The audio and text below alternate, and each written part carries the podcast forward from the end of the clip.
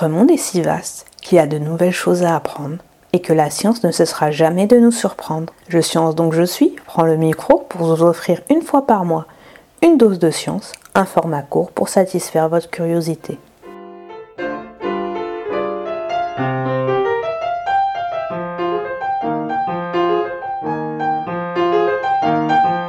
Salut, c'est Sania pour l'épisode de Flash Science du mois. Aujourd'hui, nous allons parler d'une nouvelle étude scientifique parue dans la revue Science le 13 janvier 2022.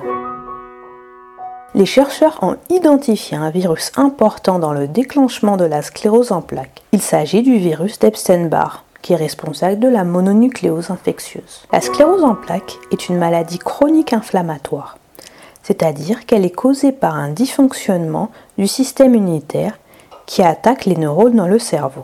Ce jour, la cause de la maladie est inconnue. Lors de cette maladie, pour des raisons encore inconnues, certaines cellules immunitaires du sang, normalement en charge d'éliminer les envahisseurs étrangers, comme les virus, attaquent la gaine de myéline, qui agit comme une couche protectrice des neurones dans le cerveau. C'est ce qu'on appelle une maladie auto-immune. Selon la Fondation pour l'aide à la recherche de la sclérose en plaques, ARCEP, 2,8 millions de personnes sont atteintes de cette maladie dans le monde, dont 110 000 en France. C'est la première cause de handicap non traumatique chez le jeune adulte.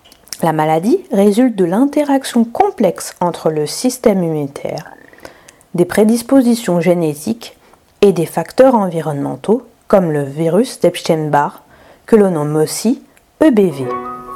Le virus EBV appartient à la famille des herpès virus et est la principale cause de la mononucléose infectieuse.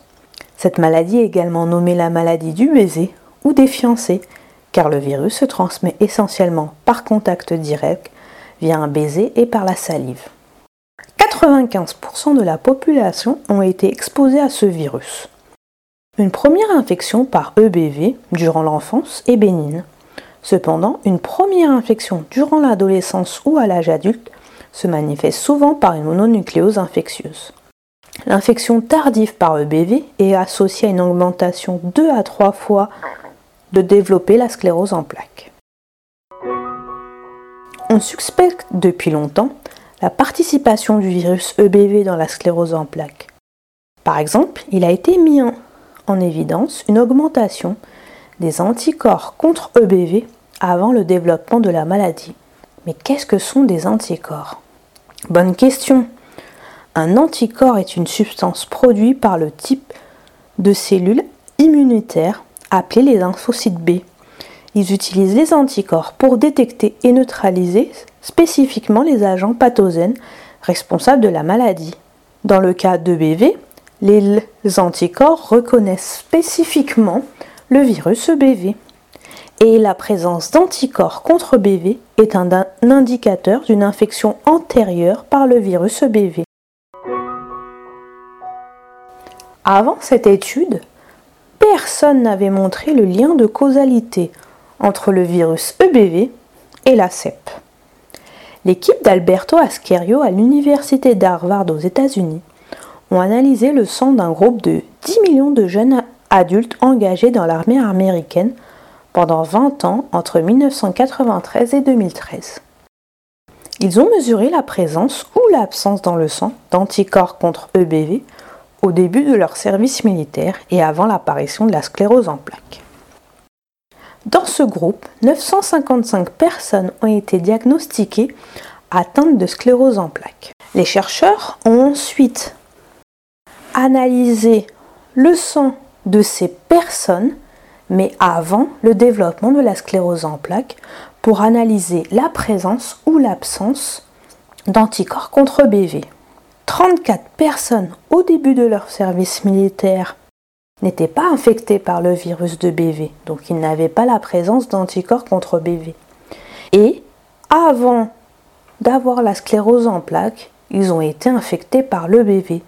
Donc cette étude montre que ces personnes ont eu la sclérose en plaques et juste avant la maladie, ils ont été infectés par le virus de BV. Pour conclure dans cette étude, les chercheurs ont mis en évidence un lien de causalité temporelle entre l'infection par EBV et le développement de la sclérose en plaques. L'infection par EBV précède la CEP et elle augmente de 32 fois le risque de CEP. Mais pas de panique. Une majorité de la population a été exposée à ce virus, mais seulement une petite fraction développe la CEP. Les facteurs génétiques sont également à prendre en compte. Le virus EBV est nécessaire, mais il n'est pas suffisant pour déclencher la sclérose en plaques. Cette étude ouvre de nouvelles possibilités thérapeutiques contre la CEP. Dès lors, des traitements antiviraux ou un vaccin contre EBV visant à prévenir la mononucléose infectieuse pourrait également protéger contre la survenue d'une CEP. Le laboratoire Moderna, célèbre pour son vaccin ARN contre la Covid-19, a annoncé le 5 janvier 2022 la mise au point d'un candidat vaccin ARN destiné à l'infection contre le virus de BV. Il faudra ensuite plus tard faire une étude des gens qui ont été vaccinés ou qui ont eu des antiviraux contre BV et la survenue de la sclérose en plaques. Flash Science, c'est fini pour aujourd'hui, mais on vous retrouve bientôt pour un nouveau sujet de science. J'espère que cet épisode vous a plu. Si vous avez des questions, des réactions à nous faire parvenir ou des sujets à nous proposer, n'hésitez pas à nous contacter sur nos réseaux sociaux ou par mail à l'adresse indiquée dans la description de cet épisode.